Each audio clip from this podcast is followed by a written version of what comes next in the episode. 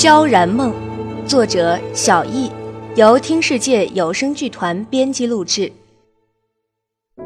别再说是谁的错，让一切成灰。除非放下心中的负累，已经难以挽回。布莎忽然打断我的话，支起身子看着怀中的我，微微皱眉。我不在的这段时间发生了什么事？我的表情生涩而僵硬，撇开头，淡淡的道：“能有什么事啊？”我能感觉到布莎清冷的目光落在我身上，一语不发。身子如石化般僵硬，不知为何，眼角的泪慢慢涌了出来，胸口酸涩疼痛，竟无论如何也止不住。布莎伸出手，从身后将我包裹在怀里，手臂慢慢收紧，低沉暗哑的嗓音贴着我头顶的发丝轻轻响起：“已经没事了。”我紧紧帮握住布莎的手臂。灼热的泪一滴滴落在他古铜色的手腕上，不杀，求求你，求求你，无论用什么办法，请你让我变强。我将头紧紧埋入他手臂中，痛哭失声，强盗可以保护身边的每个人。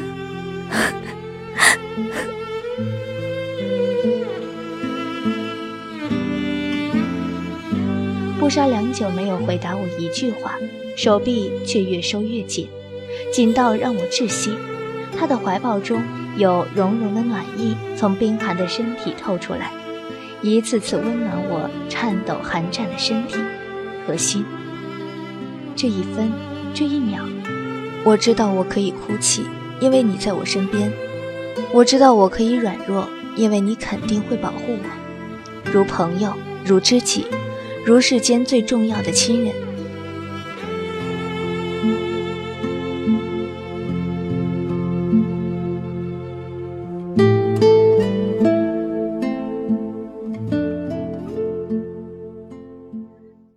十日后，各国的使者全部抵达齐国首都车干。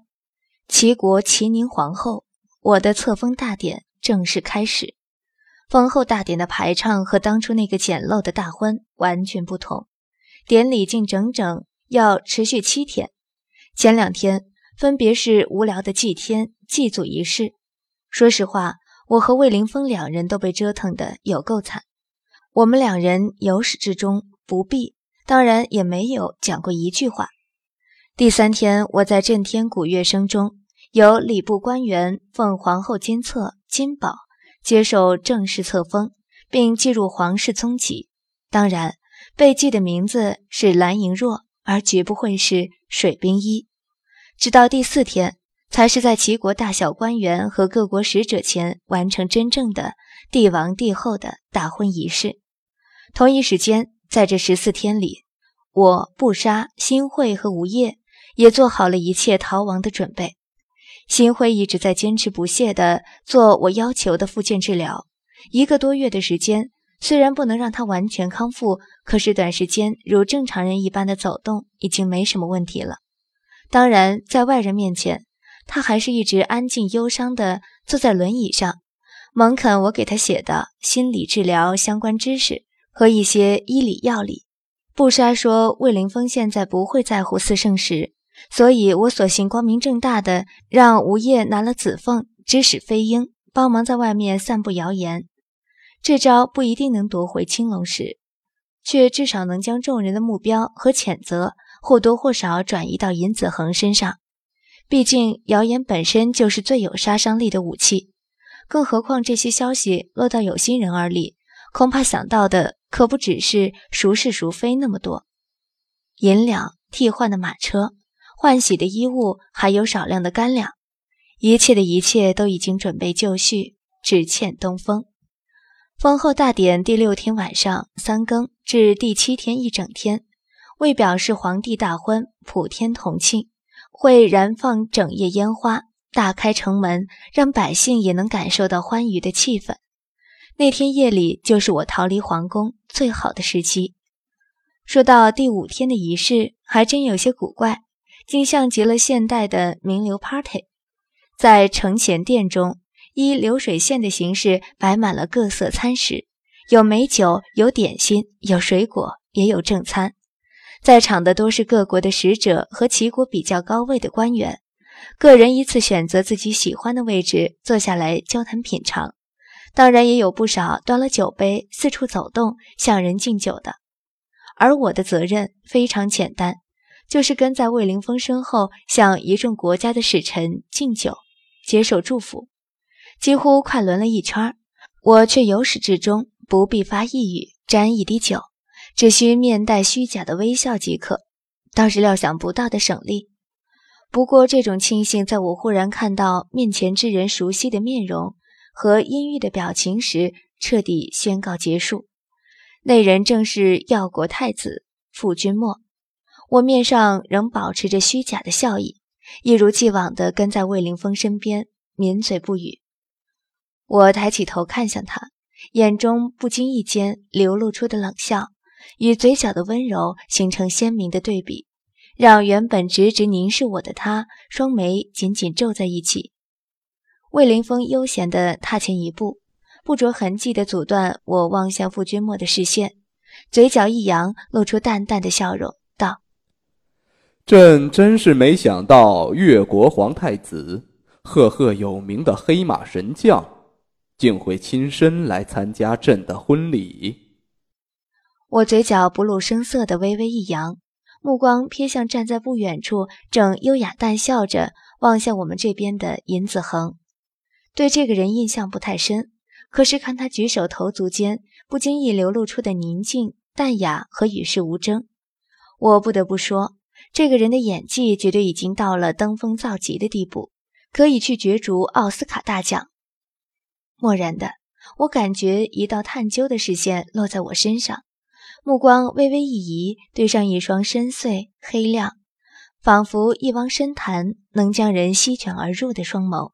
不由一愣，那是一个约二十五六岁的男子，全身白衣胜雪，连头上绑书生机的缎带也是白若飘雪的，映衬着他明亮的眼、红润的唇和漆黑的发，竟分外妖娆。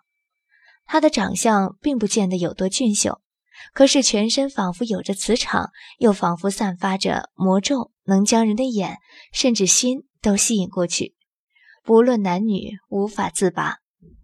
他嫣红的双唇微微一抿，向我露出一个清浅无痕的笑容。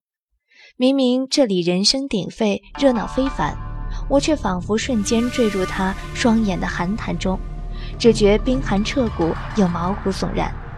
我慌忙地狠狠地别开头，顺眼望着大理石铺就的地面，只觉心头狂跳个不停，背上已经出了一身冷汗。魏凌风忽然靠近了我几许，伸手环住我的腰，我双眉微微一皱，正待拨开他的手，他却已俯下身来，贴在我耳边，轻声道：“冰一，想知道那人是谁吗？”“是谁？”我条件反射的抬头并问，不曾想看到一张近在咫尺的俊脸。眼中有略略的惊愕和欣喜一闪而逝，我慌忙低下头，暗暗握紧了拳头。魏凌风却没再进破，只在我耳边不轻不重地抛下三个字：“白圣依。”便爽快地放开了环住我的手。我却浑身猛地一震，脑中只不停回荡着那三个字：这人竟是白圣依。兵临四大丞相之一，天下唯一懂得世心术，岂然说绝对不可以接近的人，白圣依。日暮西下，城前殿，此刻殿中早褪去了熙熙攘攘的人群，原本流水线般摊摆开来的宴席也撤掉了，只余左右几张案几陈列，上面摆着一些简单且精致的菜式和美酒。到这个时候还能留在大殿中的。只有少数几人，坐在最上位，以主人待客之姿，举杯向堂下众人敬酒的，是齐国国主魏凌风。往下看，坐在左手第一位的男子，举止温文谦和，正是尹国此次出席道贺齐王大婚的使者四皇子尹子恒。如数下去，左手第一位的就是耀国皇太子，赫赫有名的黑马神将傅君莫。这大厅中总共坐了不到二十人，除了以上这三个，另外还有齐国新任的宰相文策、护国将军玄天，以及一些国力稍强的小国使臣，其中就包括占据天下、智力行事却身不由己、无法掌握自己国家的银川国，以及新晋崛起、势力慢慢遍布各处，终引起齐、尹、耀三国警惕之心的伊国。魏凌风形态悠闲地坐在上位，淡淡的目光一个个扫过在场的众人，最后停留在白衣胜雪、形状慵懒无畏的一国使臣白圣依身上，微微一笑，随即撇开，举杯道：“感谢各位能从千里之外赶来参加朕的婚礼，朕敬各位一杯。”众人齐称不敢，将杯中酒一饮而尽。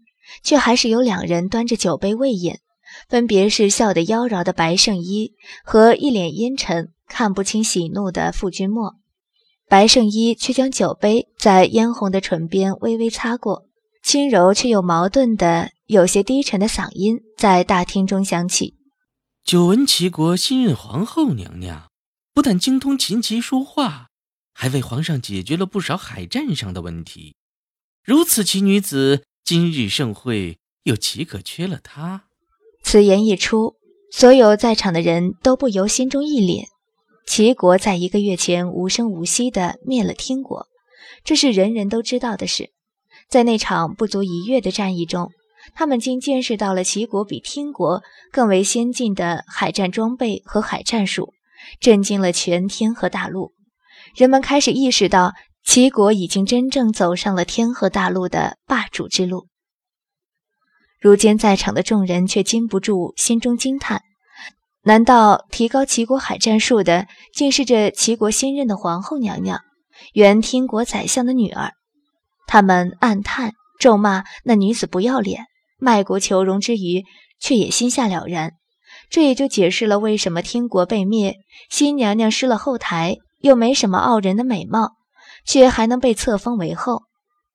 魏凌风不置可否的笑笑，面上淡淡，竟似对下面的诡异气氛和窃窃私语恍如未见。目光扫过含笑而立的白圣依，复又转到脸色愈加阴沉的傅君莫身上，开口：“哈哈哈，太子也是这样认为吗？”